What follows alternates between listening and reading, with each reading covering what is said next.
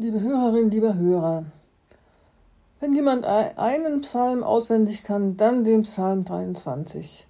Es gibt wohl keinen Text aus der Bibel, der bekannter ist als dieser Psalm.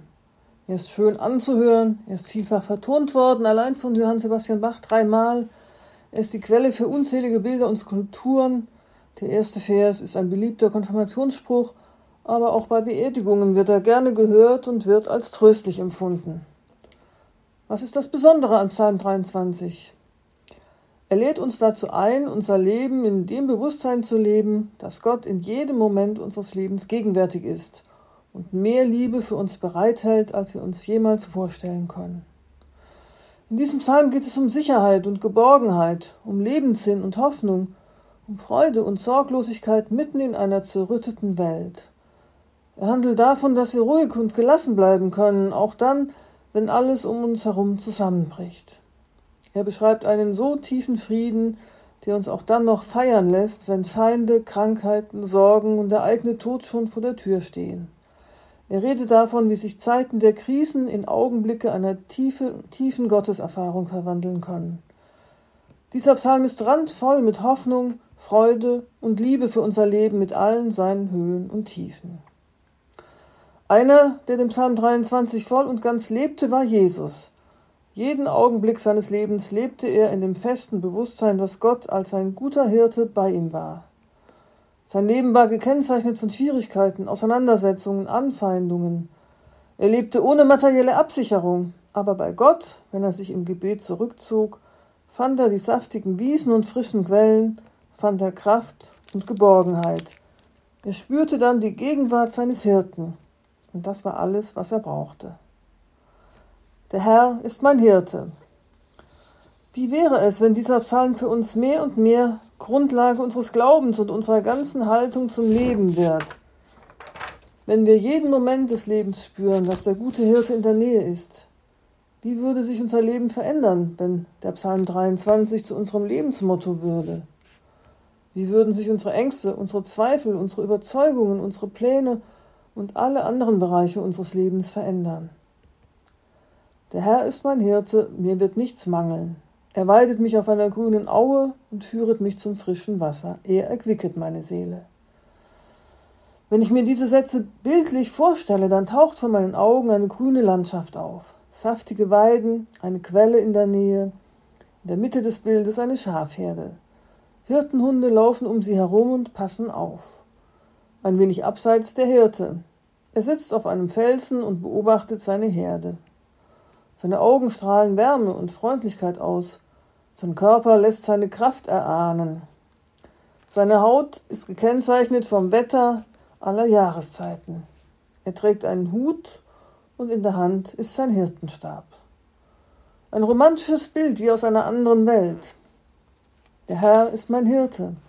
Dieses Bild gefällt mir, aber ich muss zugeben, dass es mir nur so lange gefällt, bis mir klar wird, der Psalm meint auch, dass ich eines von diesen Schafen bin. Wollen wir das?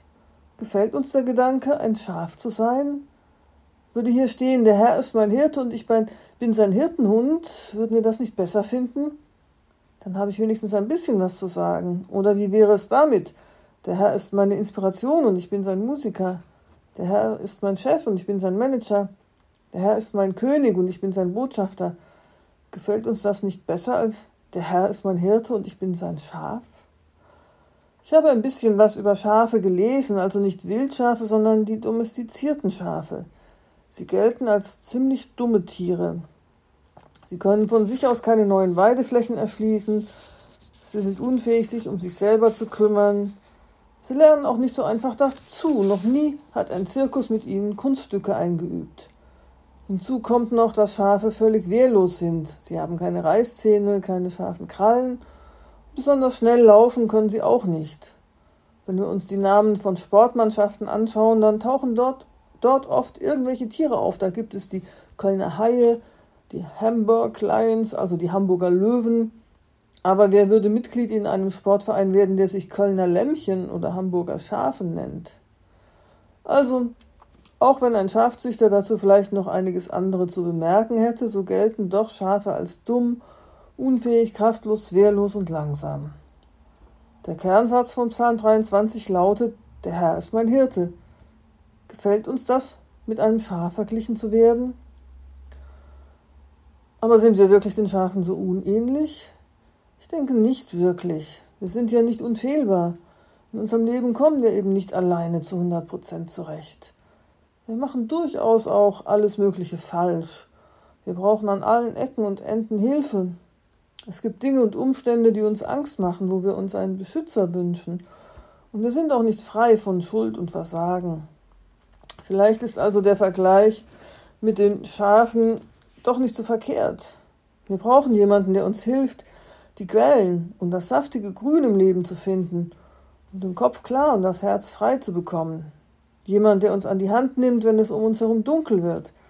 Jemand, der für uns da ist, wenn wir versagt haben oder wenn wir verletzt wurden.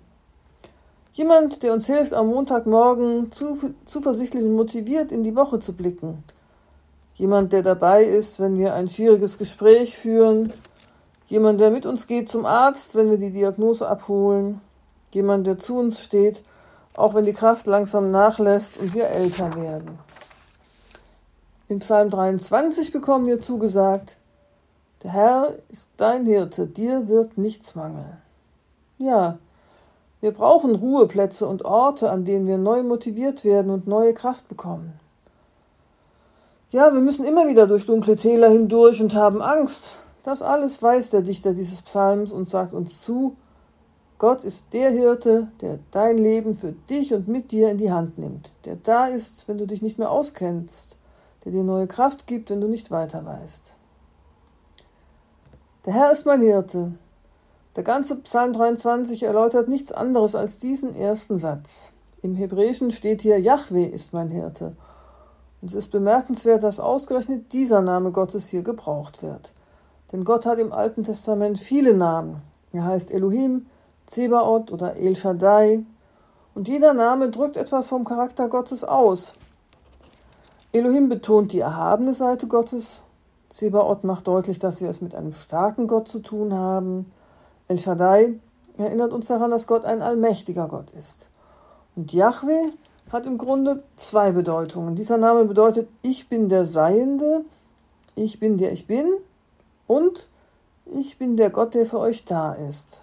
Zusammengenommen heißt Jahwe also, ich bin der Gott, der schon immer war und der immer sein wird und der immer für euch da ist.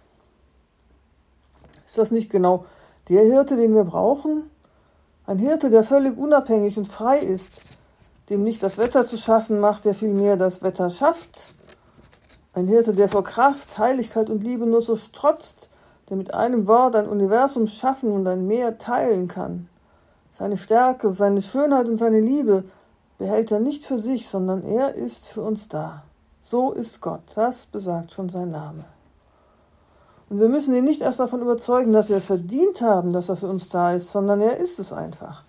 Das gehört zu seinem Wesen. Ein Gott, der über eine unfassbare Größe verfügt und der doch ganz persönlich an jedem Einzelnen interessiert ist. Ein Gott, der weiß, wie es am Rande des Universums ausschaut und der gleichzeitig wissen will, wie es dir und mir geht. Ein Gott, der die tiefsten Geheimnisse des Lebens genauso kennt wie unsere geheimsten Wünsche. Ein Gott, der die Welt versteht und der uns versteht. Er ist unser guter Hirte. Seiner Führung können wir uns anvertrauen. So kann unser Leben randvoll werden mit Hoffnung, Freude und Liebe in allem, was das Leben so bringt. Amen.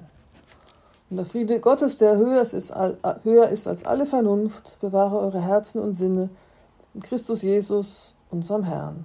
Amen. Es sprach Pfarrerin Carolina Baltes von der Juna Gemeinde Essen.